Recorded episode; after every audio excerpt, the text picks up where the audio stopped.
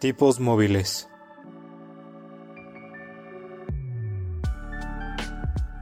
Un podcast que va más allá de los libros y de la realidad.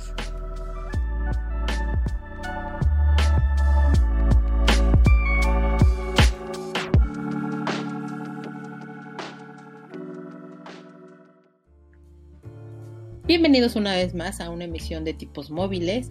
En esta ocasión, como en todas las anteriores, que solo han sido dos programas, me acompaña una vez más Lu y David. Chicos, ¿cómo se encuentran? Hola, Caro, bien, bien. ¿Y ustedes? Muy bien, Lu. ¿Tú, David, qué tal? Bien, muy bien. Muchas gracias por preguntar. Perfecto. Y bueno, para que vayamos como relajándonos y empezando un poco la charla, eh, les pregunto, ¿qué es lo que hemos estado viendo en esta semana? Entonces, Lu, platícanos, ¿qué has estado leyendo, viendo, escuchando, etcétera? Pues yo estuve viendo eh, la serie de Netflix de El baile de las luciérnagas. Este, me gustó, me, gustó mucho la adaptación porque es de, un libro que me fascinó cuando lo leí. Eh, y le estaba leyendo, estuve leyendo Las Hermanas Romanov, que muy buen libro, lo recomiendo. Es te da otra visión completamente distinta de cómo realmente eran unas niñas con ilusiones, todas las hermanas Romanov, y que la guerra y otras circunstancias se las le robaron la vida y muchos sueños ingenuos, ¿no? Y empecé a leer Good Omens, pero ahora en español. Eh, lo acabamos de leer en inglés. y realmente sentí que no lo estaba disfrutando tanto porque estaba como muy concentrada en entenderle a las, al, idioma y este y sí, ahorita es lo que estoy empezando a leer. Ok. ¿Y tú, David? Pues al igual que Lu, estuve leyendo Wodomens, pero en inglés la verdad es que me está costando mucho trabajo. Eso de la lectura en inglés creo que es algo que tenemos que practicar en este pequeño grupo. Ah, también estoy leyendo El arte de la guerra, Aurora, que es un libro de aforismos, y estoy viendo Food Wars, eh, un anime totalmente recomendable para este, los amantes de la comida japonesa, aunque con mucho fanservice. Entonces, este, véanlo bajo discreción porque si de repente tiene escenas que dices, ¿qué estoy viendo? ¿No era un programa de comida? bueno, es que también los antojos pueden ser desde distintas perspectivas, querido David. Sí, no. Pues, definitivamente hay distintas carnes, pero esta sí se supone que son, son carne de res y otra y otro tipo. Ok, ok, ok, es bueno tenerlo en, mente. Pues yo lo que he estado viendo, no, he estado leyendo tanto como me gustaría, eh, pero he estado viendo películas, se han dado las nominaciones a los Globos de Oro muchas de esas películas se perfilan hacia los Oscar, me gustan mucho como este tipo de premiaciones y entonces me he dedicado a ver como películas eh, que se encuentran ahí nominadas. Las últimas dos películas que he visto ha sido News of the World, una película que se encuentra en Netflix, habla sobre eh, los conflictos que existían en el sur y que la falta de aceptación que se tenía hacia las personas indioamericanas muy interesante, de repente un poco larga la película, pero vale mucho la pena con Tom Hanks, muy buena actuación, entonces si quieren pasar una buena tarde con una buena película, esta es una buena opción. Y si no, está la otra opción que es The Life Ahead con Sofía Loren, de su última película que, que filmó esta señora. Muy buena película, también se encuentra. Se va bastante rápido, la verdad y es más esta, este drama y la necesidad de dos personas por quererse, por, necesitar cariño y su contraparte pues es como un muchachito de unos 10, 12 años más o menos. Muy, muy buena película, véanla totalmente recomendable. Y si quieren algo como un poco más ligero, pues podemos, les puedo recomendar el show de Muppets Now que se encuentra en Disney Plus. Muy divertido, muy ligero, un humor muy de los Muppets, pero de repente también un poco ácido y negro el humor ampliamente recomendable, bastante sencillo y digerible para comenzar como una buena semana. Eh, y bueno, creo que el día de hoy no he dicho cuál es el gran tema, lo que vamos a hablar en esta ocasión, y vamos a hablar de la Big Data dentro de la lectura. David, que es el amante de los datos y, todos estos temas escabrosos, nos recomienda este, este tema. Y a ver, David, platícanos, ¿por qué se te ocurrió este tema? Pues mira, Caro, eh, en los últimos años, al menos en el mundo de la tecnología, este, y también de repente ya empezó a salir un poco de, este mundo de, la gente de sistemas y demás, hemos estado escuchando mucho acerca de Big Data, que muchas personas lo consideran la siguiente revolución tecnológica de mercadotecnia, de cualquier este, forma en la que coincidimos cómo se hace el consumo eh, de cualquier tipo o cómo detectamos tendencias. Entonces, este, pues escogí este libro porque el Big Data aborda muchísimas cosas, porque todos producimos datos a, a lo bestia, a raudales todos los días. Desde el celular, la computadora, eh, si alguno tiene alguna lavadora inteligente, desde su lavadora también ya está produciendo datos. Eh, si alguien tiene un refri inteligente también, desde su refrigerador ya está produciendo datos. Con esto los asistentes de voz como Siri, Alexa o este Google, ok Google, bueno, ok Google, que es el correspondiente, pues todo está, este, todo se va recapitulando y todo va causando una, que dejemos una huella en, en internet acerca de nuestros, de nuestros, este, patrones de consumo, qué es lo que vemos, qué es lo que escuchamos, a qué hora lo estamos haciendo, cuándo lo dejamos de hacer, eh, qué tipo de contenidos son los que nos gustan, los que no nos gustan, cuáles son como estas esferas de pensamiento que tenemos, este, cuáles son los grupos con los que nos relacionamos.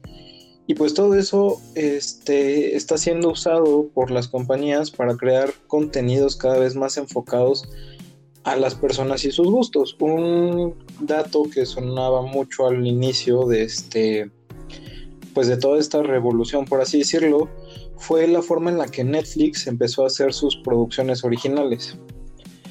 No recuerdo muy bien cuál fue la primera película original de Netflix, pero sí me acuerdo que estaba Adam Sandler en ella. No me acuerdo si era Furioso 6 o algo por el estilo. Pero este Netflix empezó a juntar todos los datos de el tipo de películas, el tipo de series, qué actores, cuánto era la duración más o menos que veían sus usuarios, eh, frecuencia, qué, días son los que más ven este tipo de programas y todo y empezaron a hacer como, eh, bueno, a juntar todos estos datos eh, y empezaron a presentarlo, le fueron dando forma y entonces descubrieron que pues las personas consumen, por, decirlo así, este, comedia con Adam Sandler, este, una duración aproximada de una hora y veinte de la película, los días viernes. Entonces Netflix de esta forma empezó a, apostar por el, bueno, por el Big Data para empezar a hacer este, pues como todo este uso de, de la tecnología para, los usuarios. En la parte de los libros eh, todavía no lo hemos visto, pero nos salen algunos datos importantes acerca de cómo es la lectura en México. a ver, Entonces, este, bueno, les comento, por ejemplo, eh, un dato importante es que el 70% de la población en México tiene acceso a Internet. Entonces, la cantidad de datos que pueden producir el 70% de la población es enorme. Entonces, este... La famosa huella digital, ¿no? Que llegan a comentar que se tiene. Sí, es correcto. Todo, todo lo que llegues a, este, a buscar en Internet, en Google, deja esa, esa bella huella. Y pues de hecho es algo que últimamente ha estado sonando también por el tema, por ejemplo, de los permisos de WhatsApp que se van a, bueno, que ya se actualizaron, se actualizaron el 8 de febrero. Por toda esta parte de que compartías, bueno, compartes información con Facebook acerca de pues, tus gustos y formas en las que te pueden presentar publicidad. Entonces, este empezó a ser como muy sonado, mucha gente se pasó a Telegram, se pasó a Signal porque decían, no, mi privacidad, y creo que nunca habían leído los términos y condiciones de Facebook ni de Instagram, los cuales pues sí, ahí habilitas muchísimas cosas que, que, estás permitiendo dejar tu huella, ¿no? Pero regresando un poquito más hacia México, pues como les decía, este, el dato está interesante, siete de cada diez personas eh, están leyendo algún tipo de revistas, periódicos o páginas en internet, algún tipo de blog, pero tan solo 4 de cada 10 personas eh, declararon haber leído por lo menos un libro este, este, durante el 2019, que el informe lo presentaron en el 2020 y los datos del 2020 los tendremos en, creo que en abril es cuando los presentan. Sí, más o menos, Entonces, terminando el primer trimestre del año. Es correcto, entonces, este, pues a datos del año pasado, solo 4 de cada 10 personas habían dicho que habían leído un libro por lo menos en el transcurso del año, lo cual es un poquito, este, preocupante, aunque si ya nos vamos al global, el promedio de lectura es de 3.4 libros al año por persona en México. Entonces, nada más, perdóname que te interrumpa y retomando como muy rápido esto. Entonces me estás diciendo, ok, que 7 de cada 10 personas realmente está haciendo como algún tipo de lectura, de las cuales podemos decir que 4 en realidad solamente están leyendo un libro como per se o como objeto, como se está declarando o entendiendo plenamente como en este sentido. Y que teniendo como todo este gran global, solamente esa persona a, lo largo del año, o sea, 365 días del año, solamente está leyendo 3.4 libros, ¿correcto? Es correcto. Sí, o sea, están un poco enredados los datos del INEGI, pero este sí, a 7 de cada 10, como tú lo mencionas, están leyendo algún tipo de material. ¿Qué material? Diverso. Pero de esos este, cuatro, bueno, de esos siete, cuatro leen un libro por lo menos una vez, pero ya sumando a los que leen más de un libro, pues ya da un total de 3.4 por persona. Lo cual es un promedio este, bastante poco, porque hay otros países que leen en promedio un poquito, bueno, un poquito bastante más. Sí, claro, por supuesto. Este, pero algo también curioso es que los géneros que más se leen en México es literatura, este, libros universitarios, algún tipo de libro que nos hagan, bueno, que nos hicieran leer en la universidad o, algún, algo relacionado a nuestros estudios, autoayuda y por último tenemos cultura general. Y entonces ustedes se preguntarán, bueno, ¿y qué tiene que ver Big Data eh, con la lectura y por qué nos está hablando de México y de repente va, están mezclando como temas, ¿no? Me surgen a mí las siguientes dudas. El Big Data, ¿ustedes creen que el Big Data puede ayudarnos a detectar patrones de lectura en México? Eh, en dónde se está leyendo, cómo se está leyendo, qué autores, qué este, en qué zonas se venden determinados tipos de, libros. Y también me surge como la duda de cuál será el siguiente, o sea, por medio del Big Data, ¿creen que ustedes ¿Creen ustedes que se pudiera este, predecir cuál es el siguiente éxito de ventas? Híjole, bueno, yo creo que sí se podría implementar. De hecho, mm, yo creo que en un dispositivo que podría empezar a darnos información de Big Data sobre lo que preguntas y que estoy casi segura que ya la misma empresa lo está utilizando es Amazon, ¿no? En Kindle yo siento que ellos, ahí se podría perfectamente saber eh, incluso hasta velocidad de lectura, cómo se está leyendo, del tiempo que tardas en leer X cantidad de libros. Em, siento que sí hay mucha información que nos podría ayudar. Eh, como alguna vez lo, lo, platiqué con alguien, ¿no? En México somos lectores, pero porque nos lo exige la escuela. Y pues ahí está la muestra de todos los libros que se están vendiendo. Eh, creo que ha sido parte de, de la cultura de que se obliga, no se enseña el gusto o no se enseñaba ese gusto por los libros, ¿no? Es lo que yo creo. Y sí siento que se podría, eh, con una serie de datos que a lo mejor te podría dar tanto Amazon o a lo mejor alguna de otras de estas grandes empresas que son expertos en análisis, sí se podría predecir cuál podría ser un libro que vaya a ser nuevo éxito. Pero en México creo que todavía está tardando un poco, porque hay fenómenos culturales que de repente explotan y que realmente no son tan buenos libros.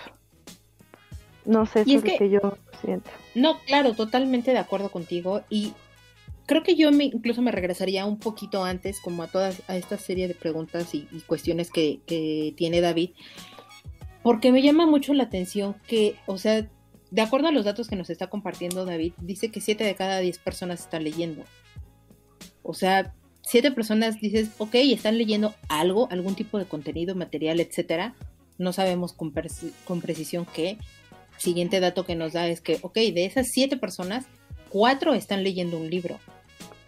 Entonces, tenemos más o menos la mitad de personas que sí están leyendo como un tipo de libro, pero están leyendo cuestiones que son como libros universitarios, literatura, cosas así, que de repente nos obligan y que lo liga un poco con el comentario que dices. O sea, creo que la lectura está mucho más ligada como a eso. ¿O cuál sería la razón de por qué los mexicanos realmente no estamos como leyendo?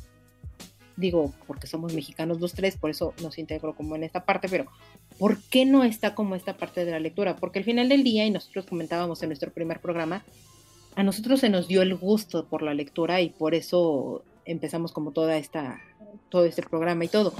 Pero realmente, ¿por qué creemos que los mexicanos no, no leen tanto o no están tan apegados como a los libros, más allá de los libros que te obligan a leer? O sea, ¿sí estará realmente arraigado a esta parte de la obligación más que al gusto?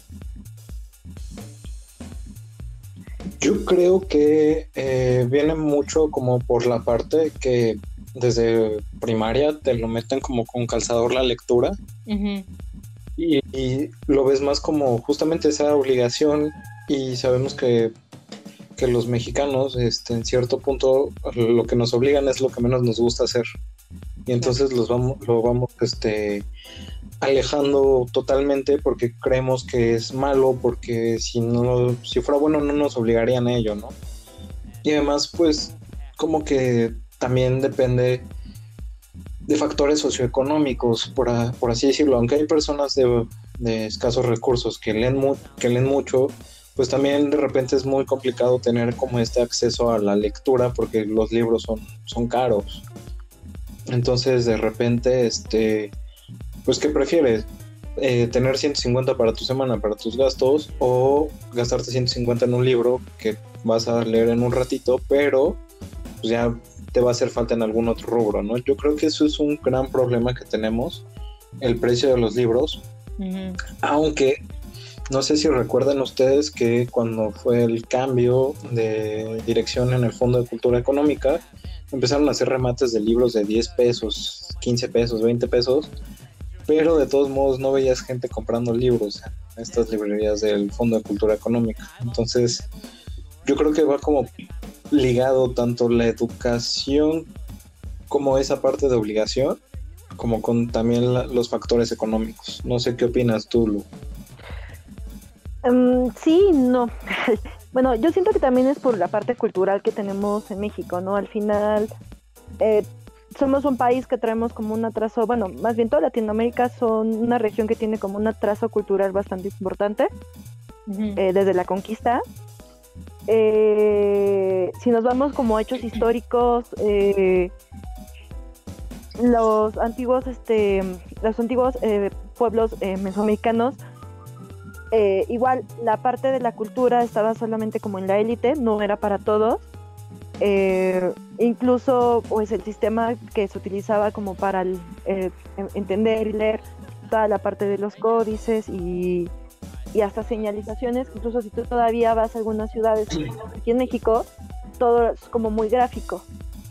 Eh, creo que más que nada fue, ha sido el proceso en el que se fue aprendiendo a escribir, el proceso en el que incluso los mismos frailes, la forma en la que empezaron a, a, llevar toda esta parte de la religión a los, a los indígenas fue con, con dibujos. A mí me llama la atención porque a lo mejor, mm, ya no tengo yo ahorita el dato, pero me acuerdo que en la universidad cuando estaba haciendo la, tesis, eh, estaban los datos de que se leían más libros vaqueros en México que un libro de literatura. Exacto. Y pues que ese libro vaquero, o sea, es su gráfico, o sea, es muy gráfico. Los mexicanos somos muy, muy gráficos. O sea, mientras más color y mientras más imagen, Creo que para la mayoría se nos facilita más porque ya es una cuestión cultural, ya estamos acostumbrados a esa comunicación. Entonces, no No, no, no, claro, totalmente. Y, o sea, de hecho, justo eh, lo mencionabas tú y lo comentaba también como David. Y yo me acuerdo que precisamente en algún punto de, de, de la vida en el mundo editorial se dio como esta, esta ley de, del precio único, que los libros iban a costar como un solo precio y todo, pensando precisamente como en la cuestión económica y demás. Sin embargo, también en algún otro momento de la vida a los libros se les consideró una, y creo que sigue todavía considerándose como un artículo de lujo. Entonces, eso lo hace como bastante complicado, sin embargo, creo, y por eso no me sorprende tanto, que el otro, la otra mitad o la otra parte de las personas que sí están leyendo algún tipo de material se estén acercando como a estos a estas revistas o a estos, eh, pues como dices, ¿no? El libro vaquero, yo también tenía como por ahí ese dato, pero, pero no, no lo tengo de nuevo a la mano. Y no sé si solamente los mexicanos o todo Latinoamérica en realidad está mucho más apegada a tener como esta adopción de la, de la lectura o del aprendizaje de una manera visual. Y entonces yo ahí pensaría ¿qué tanto realmente eh, se tendría que entonces migrar la industria editorial?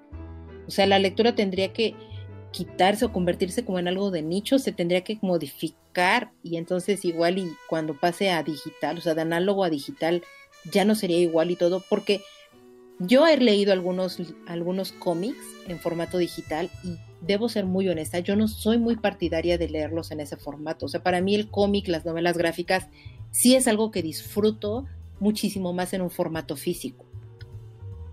Pero al momento de que se migra como a, este formato digital y todo, no sé exactamente qué, pero para mí pierde algo.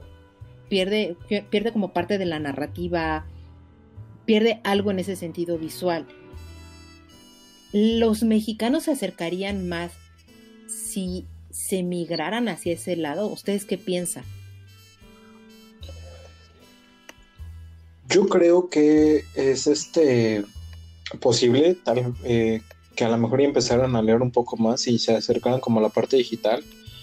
Porque pues todos traemos un celular y mucha gente cuando veas en el metro, en el camión o algo por el estilo, ve su celular viendo Facebook, va viendo otras cosas. Y creo que sería como más fácil empezar a acercar a la gente eh, con la parte digital. Porque los libros impresos son muy buenos, la verdad es que no, no hay queja, los libros impresos, el olor, la textura, el, la experiencia que te dan es muy importante, pero yo creo que si, si en ese, bueno, si lo que se busca es empezar como a, hacer más grande esta parte de, de, la lectura y que no sea solo como un 3.4 libros por, por persona, yo creo que la industria debería ir hacia, hacia esa parte, hacia la parte este, digital, porque pues cada vez hay más opciones. Tienes tu, celular y si no están los lectores este, de tinta, de tinta electrónica que te permiten traer muchos libros. Pero bien lo dices, hay algunos géneros, como por ejemplo los cómics o los mangas, que pierden totalmente como esta parte interactiva de los colores, de, de cómo sean los personajes cuando los estás leyendo en estos dispositivos. Entonces, en algún punto yo creo que los libros eh, físicos, tal vez podría pasarle como un poquito a lo que está pasando ahorita con la industria de los vinilos. No sé si hay, corríjanme si estoy, si, estoy mal, que se está volviendo como un mercado de nicho al cual va dirigido solo a, las personas que consideran este pues como importante tener esa parte, la, parte física, la parte del, del extra que te da que te da tenerlos en estos formatos?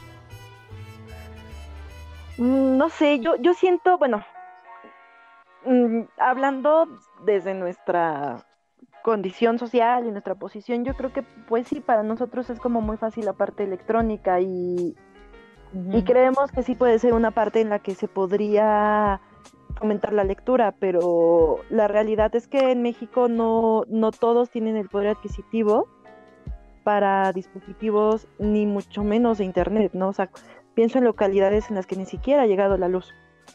Eh, yo siento más que más, yo, siento que el problema más que nada es que la industria editorial no se ha puesto a pensar de manera consciente en las desventajas de que, una, lo que se comentaba, que está considerado como artículo de lujo, o bien que es como parte de actividad de esparcimiento. Tiene una competencia brutal ya, o sea, tú le das a un niño, si tú a un niño desde chiquitito no lo educaste o no le acercaste de alguna manera didáctica a la lectura, pero desde chiquitito le dieron una tableta, quiero ver si de grande la conversión a que este niño te compre un libro va a ser tan fácil. ¿Sabes? Más bien siento que, no se han puesto a ver que tienen un montón de competencia. Eh, con Disney creo que ya también, que acaba de llegar a México, es la mayor competencia que tienen, aparte de todos los demás este, servicios de streaming. Y no han hecho, yo siento, la conciencia de aprender a hacer, o sea, al final de cuentas tú, tú ves a alguien que nunca ha leído un libro o que a lo mejor tuvo una muy mala experiencia con los libros y te va a decir, ay no, qué flojera, no, es que es muy largo, no tengo tiempo, ¿no? Cuando realmente hay una gran cantidad de libros en donde son, no son tan extensos que te podrías leer incluso en, ¿qué te gusta? Como dos horas, lo que pasó como cuando leímos Donde habitan los ángeles, que es un libro bastante sencillo, capítulos de tres páginas. Creo que lo que hace falta es esa alfabetización, que incluso si tú vas luego a Gandhi o vas a estas librerías y preguntas por libros, los mismos eh, vendedores no están lo suficientemente como capacitados como para llegar a esa parte de ah, ¿cuánto le? O sea, ¿sabes? No, no indagan más, que es también parte del Big Data, ¿no? O sea, al final yo creo que si, si se hiciera esa parte de, de la venta de lee mucho, como qué tipo de libros lee, este, qué tipo de, de autor ha leído o nunca ha leído, tú ya puedes clasificar los libros más allá de su temática. Los puedes empezar a clasificar para gente no lectora, lectora o lectores de hueso colorado. Creo yo que eso es lo que está faltando en las librerías. O sea, se están quedando ellos también con esa información de, de catalogar los libros de una forma que ya no funciona. O sea, Netflix como te, te, puede poner las películas, sí, te las pone como terror, te las pone como románticas, pero muchas veces te pone también películas para morirte de miedo, ¿no? O sea, ya están buscando esa parte socio socioemotiva que la gente no, que, creo que no, que los libreros aún no están captando.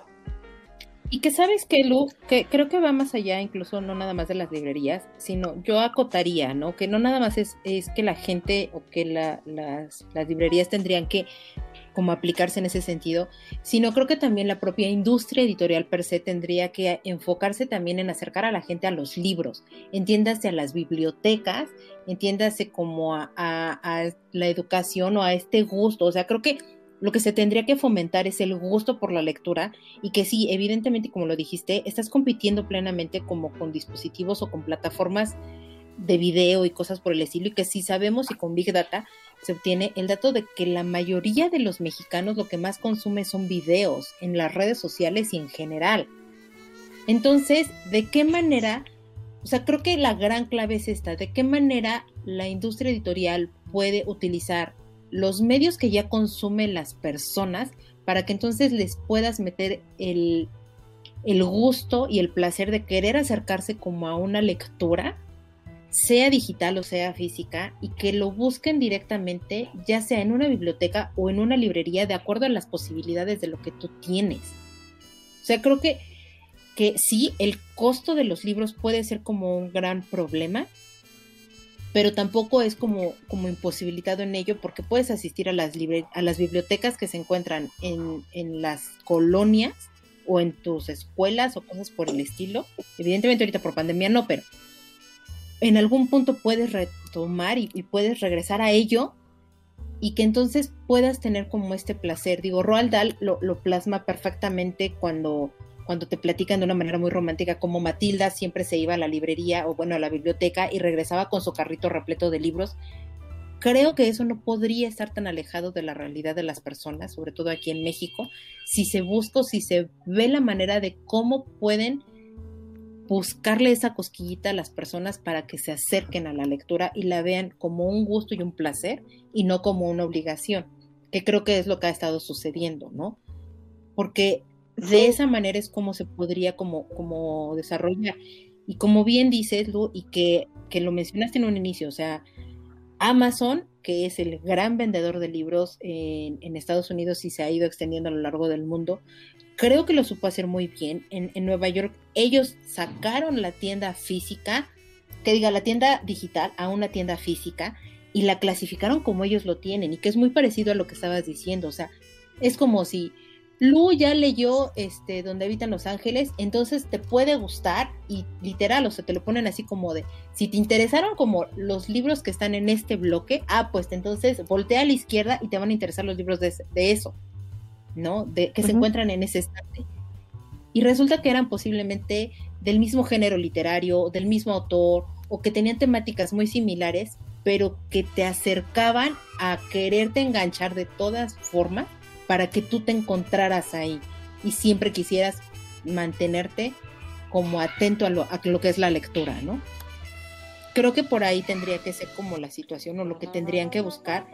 Creo yo no nada más son los libreros, sino toda la industria editorial en general, que abarca editoriales, libreros, eh, bibliotecarios, autores mismos, para que entonces se haga como un círculo perfecto y acerquen a las personas a la lectura.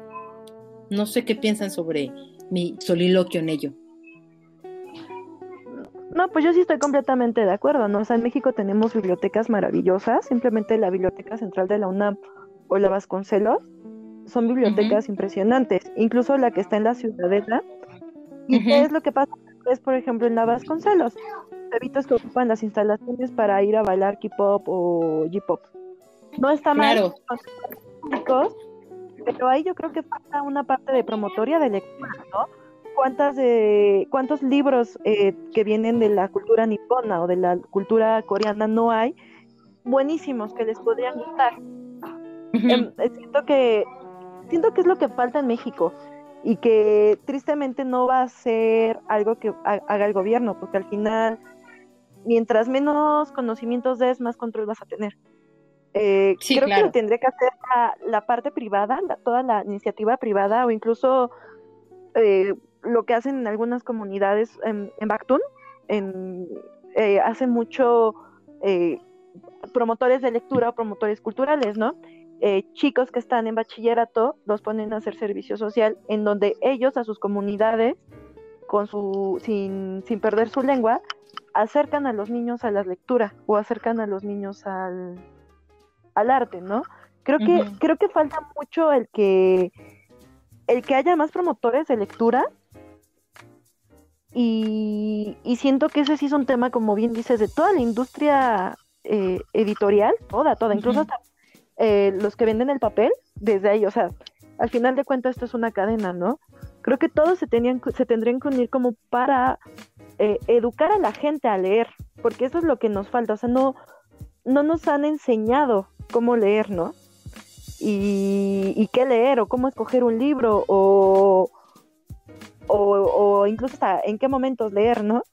No, uh -huh. o sea, por ejemplo, a mí una doctora me decía que era malísimo leyendo a veces en el metro por si tienes problemas en los ojos te puede ocasionar algo, ¿no? Ni siquiera eso nos han como enseñado, cómo no, no lastimarte la vista. Eh, creo que, que, hace falta, no sé si es una locura lo que voy a decir, pero sí debería de existir una ciencia de la lectura. Creo que, que eso ayudaría y respondería a muchos temas y completamente daría toda la información y, y sería algo bastante bastante interesante que se podría explotar. Uh -huh.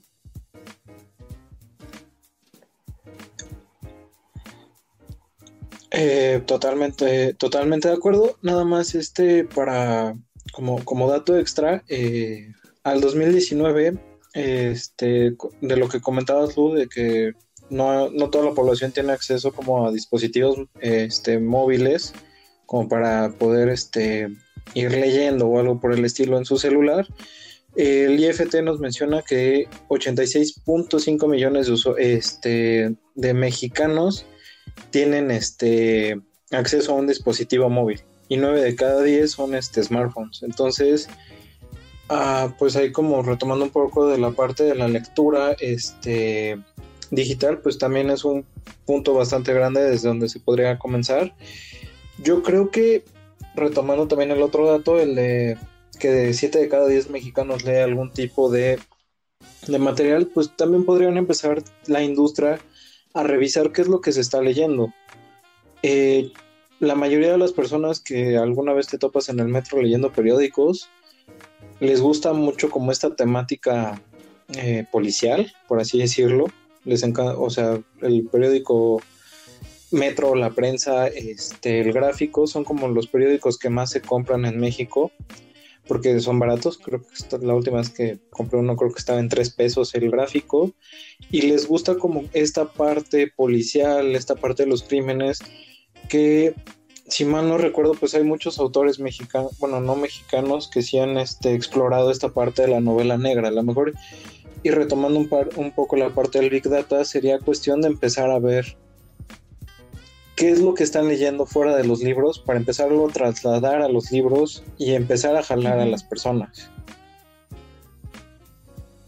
No sé ahí qué opinan ustedes. O sea, tú hablas más como de tomar en cuenta como los gustos de las personas para generar publicaciones. Eh, sí podría ser, porque total, eh, pues eso es como parte del, del análisis de datos, ¿no? ¿Qué es lo que les gusta a las personas para hacer productos que les, que les llamen, que los adquieran, que les gusten y generen como esta parte de, este, de darle Pero valor yo ahí te cuestionaría a ti, porque digo, en algún momento del club de lectura, por supuesto, mucho antes de que hiciéramos el programa, justo es lo que mencionábamos, y creo que parte de la industria editorial lo está empezando a desarrollar un poco de, ok, voy a hacerle caso a las personas, qué es lo que les gusta y todo, pero entonces aquí para mí entra como este conflicto de, y entonces dónde quedan realmente los autores, porque tenemos a muchas celebridades de, internet que han comenzado a publicar libros, actores, actrices, eh, youtuberos, etcétera, etcétera, etcétera, que han estado como lanzando libros a destajo y que los han, están como, los han estado poniendo como en el mercado. Y seamos honestos, o sea, cuánto es el tiempo de vida que realmente llegan a tener esos libros y qué es lo que pasa realmente como con los autores. O sea, con estos literarios, con estos lingüistas que de repente sí quieren desarrollar cosas. No sé qué tanto, o sea, yo lo, yo lo que preguntaría es qué tanto la industria editorial se tendría que, que, que inclinar hacia esa perspectiva. O sea, sí me queda claro que la Big Data nos va a ayudar totalmente para determinar como los gustos y, qué es lo que le interesa a las personas, pero hasta dónde tendríamos que, tomarlo en cuenta. En esa parte está como complicado porque por un lado tienes eh, lo que es el negocio y por el otro tienes la parte de lo que es el arte, lo que es tal cual este, el, bueno, el arte de escribir, de plasmar, de contar historias, que es lo que mencionábamos en hace unos minutos, ¿no? Vas a crear algo de nicho para personas que realmente les gusta esta parte como mm, la parte del artista, la parte del escritor, la parte de lo que realmente está, este, lo que realmente le llena a uno el alma como lector, o vas a bueno, o vas a empezar a crear obras para que más gente empiece a leer y empieces pues, a crecer el negocio.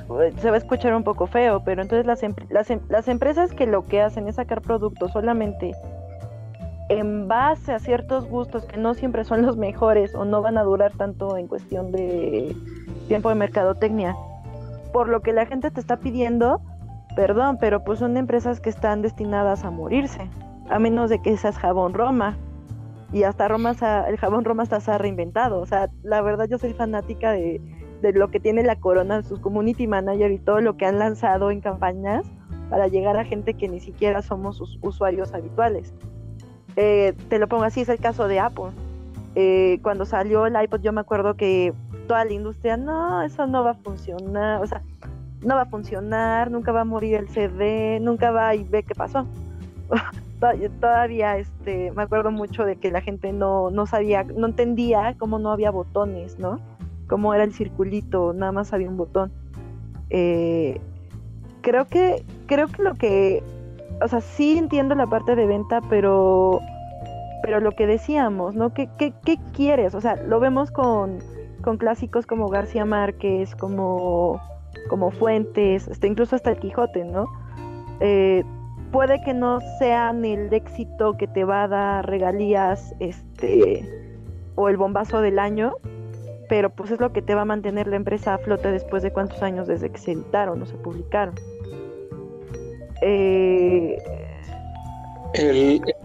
siento que, siento que es parte de educar al cliente, educar a las personas y y empezar a sacar productos que realmente pues sí, o sea, a mí alguna vez me llegó a pasar y es como gusto culposo ahí que tengo medio en el ropero.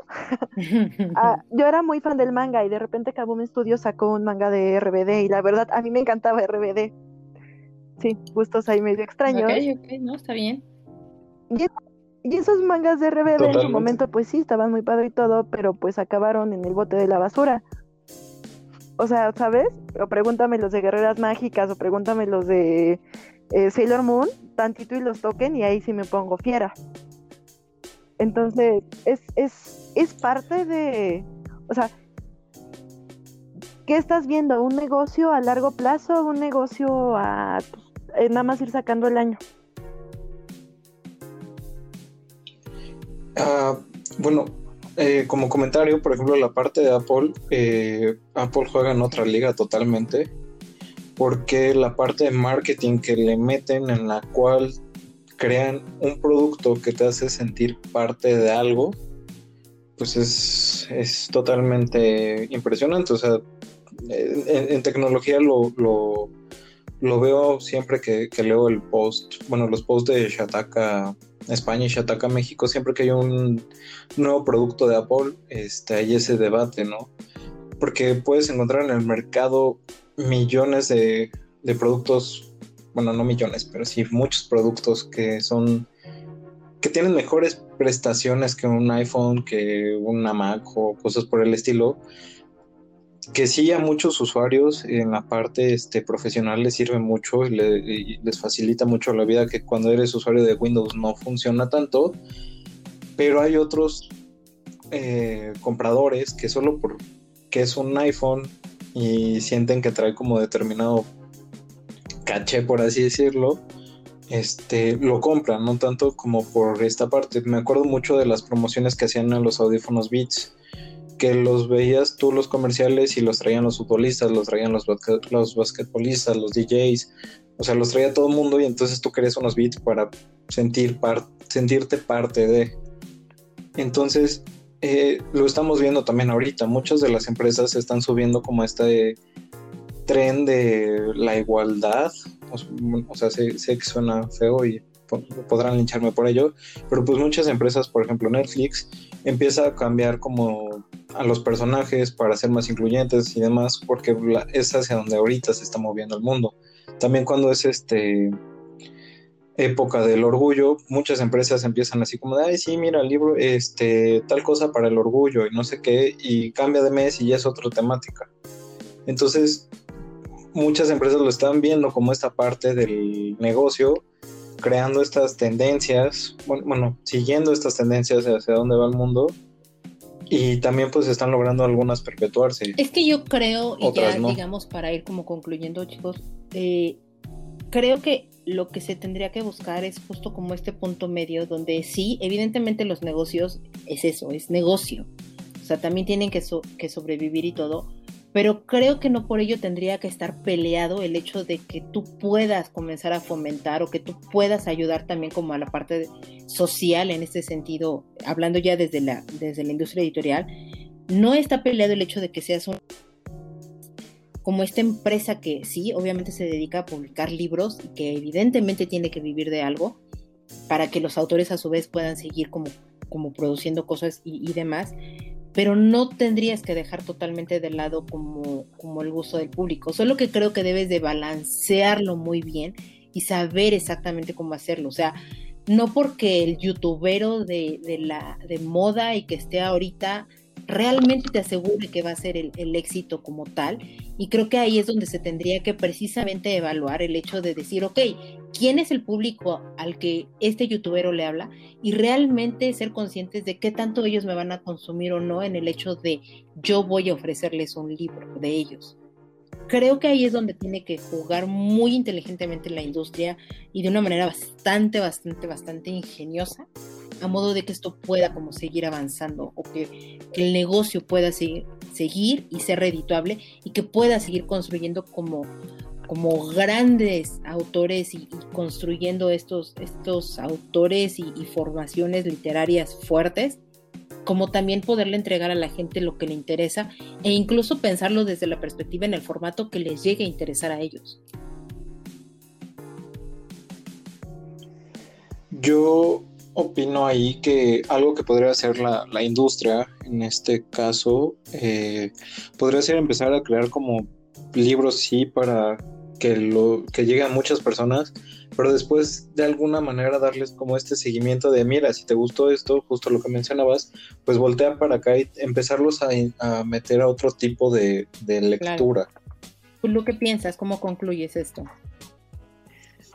Híjole, pues sí, siento que la industria editorial le falta quitarse el miedo a prácticas nuevas de marketing. Eh, o sea, no es copiar, pero puedes tomar todas las enseñanzas que nos ha dado magistralmente, sobre todo en marketing, Amazon, ¿no? yo intento buscar muchas veces libros, que un nuevo libro leer o de distintas editoriales estoy suscrita a bastantes newsletters editoriales y en ninguna editorial como que me ha llegado un eh, newsletter personalizado como con Amazon, ¿no? Amazon me metí para buscar nada más en cuanto estaban las freidoras de aire que están como de muy de moda y juguete de... es, el nuevo, es el nuevo Tamagotchi para los, los de 30 y este pero nada más fue así, fue una sola vez y ya no sé cómo decirles que ya no me estén mandando este cada rato que hay promoción o hasta recetas de cómo hacer cosas con eh, esta freidora de aire, ¿no?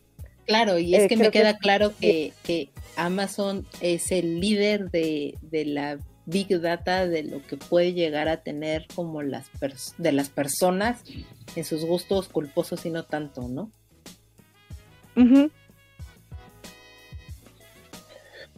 Totalmente de acuerdo. Son lo que es Google, Amazon, este, un poquito Apple, bueno, no, no un poquito, bastante Apple, son como las que más. Netflix también está entrando en esa parte, Spotify también le está invirtiendo mucho en conocer a sus usuarios. Entonces son como los grandes referentes ahorita en el Big de miedo Shane. O sea, yo me quedé de, ¿what? ¿Qué onda con estos? O sea, literal.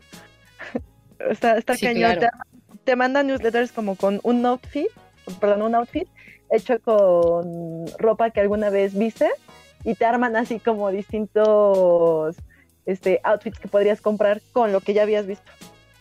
Sí, claro.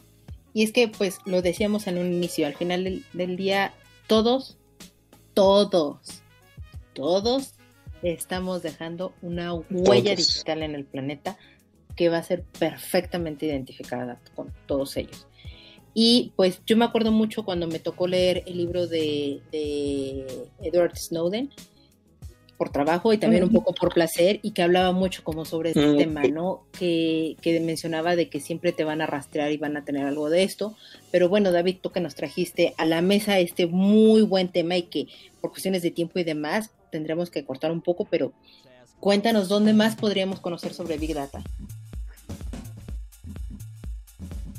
Bueno, les traje tres libros, pero este, si quieren sentirse un poco más paranoicos y cosas del gran hermano, la, la recomendación obligatoria es este 1984. Este, por si se sienten observados y sienten que el mundo los vigila, esa es una muy buena novela.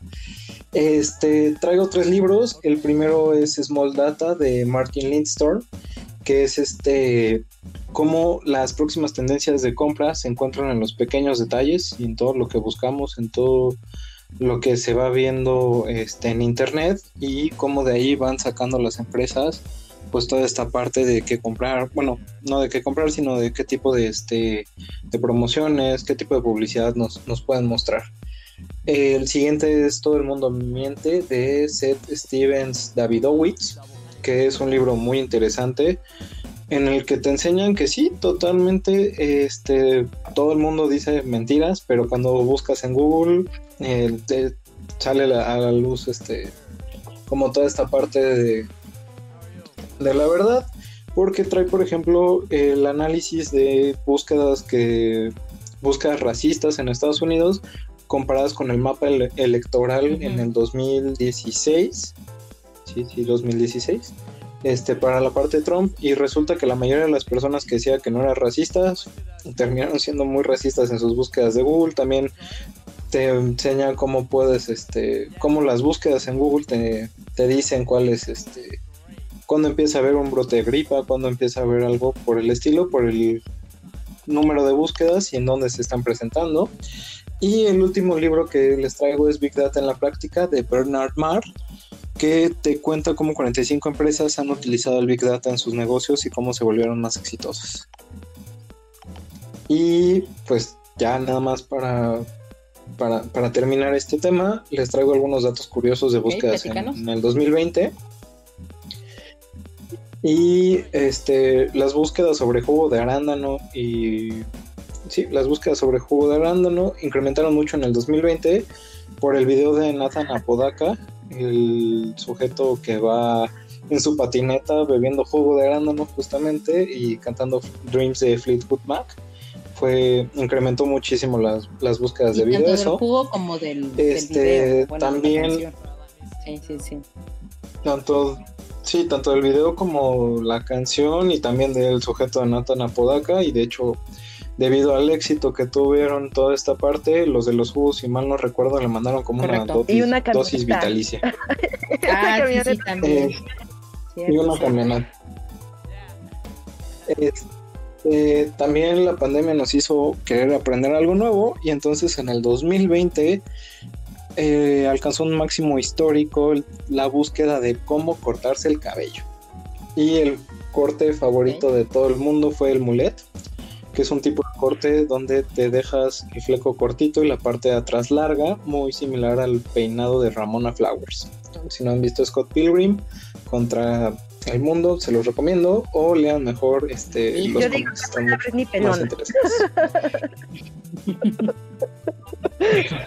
o también puedes terminar siendo Britney Pelona. depende si no tienes como muchas este, habilidades para cortarte el cabello. Y y no, yo por eso no me lo corto, porque la verdad es que me voy a tusar. Y por último, tenemos este que en abril del año pasado fue un mes muy extraño porque la mayor búsqueda de, ese mes fue ¿qué día es hoy?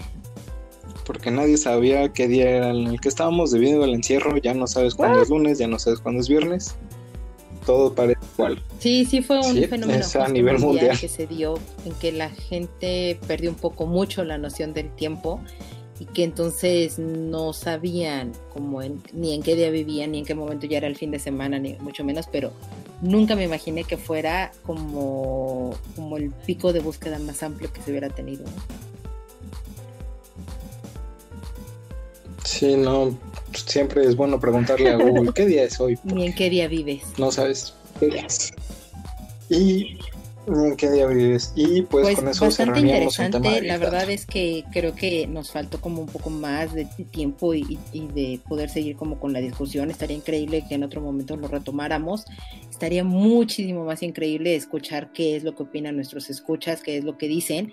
Eh, nos lo pueden dejar en, nuestras redes sociales, nos lo pueden dejar por un correíto electrónico tipos móviles podcast gmail.com y con muchísimo gusto lo vamos a leer aquí que de hecho pues eh, de los programas anteriores nos llegó un, comentario, nos lo escribió Adam o Mili Ninja en Twitter, que es este un amigo eh, muy querido también y que tiene su propio podcast, es el Podcast Beta, un podcast de un podcast, perdón, de videojuegos, bastante interesante y él nos comentaba, ¿no? Que personalmente he dejado mucho la lectura de libros entre comillas, normales, ya que ahora lo que leo más y a diario es solo mangas. Mi backlog es bastante grande, así que diario le avanzo bastante o muy poco a poco.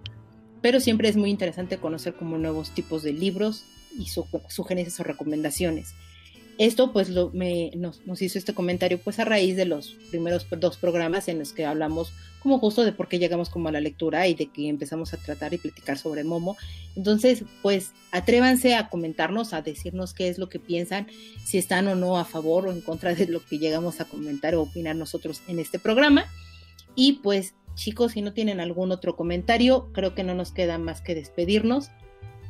Lu, muchas gracias por estar en este programa conmigo, con David. David, muchas gracias por estar conmigo y con Lu. Eh, y nosotros los invitamos a que nos escuchen cada 15 días, todos los lunes vamos a estar subiendo y publicando nuestro programa en distintas plataformas. Síganos en Twitter ahí y en Instagram, ahí se van a enterar en cuáles son todas las plataformas donde ya nos encontramos. Recomiéndenos con sus amigos, con sus vecinos, con sus enemigos también, ¿por qué no? Y no se pierdan como las playlists relacionadas como a cada uno de nuestros temas. Estamos tratando de hacer lo posible por hacerlas un poco más amenas, dinámicas y que de repente los acompañemos un poquito más, pero ahora desde una perspectiva musical más interesante. Y por supuesto, seguirnos en nuestras redes sociales, Twitter e Instagram como tipos móviles y mandarnos un correo electrónico de repente a tipos móviles. No nos queda más. Muchísimas gracias por escucharnos, por llegar hasta acá y nos vemos hasta la próxima. Hasta luego.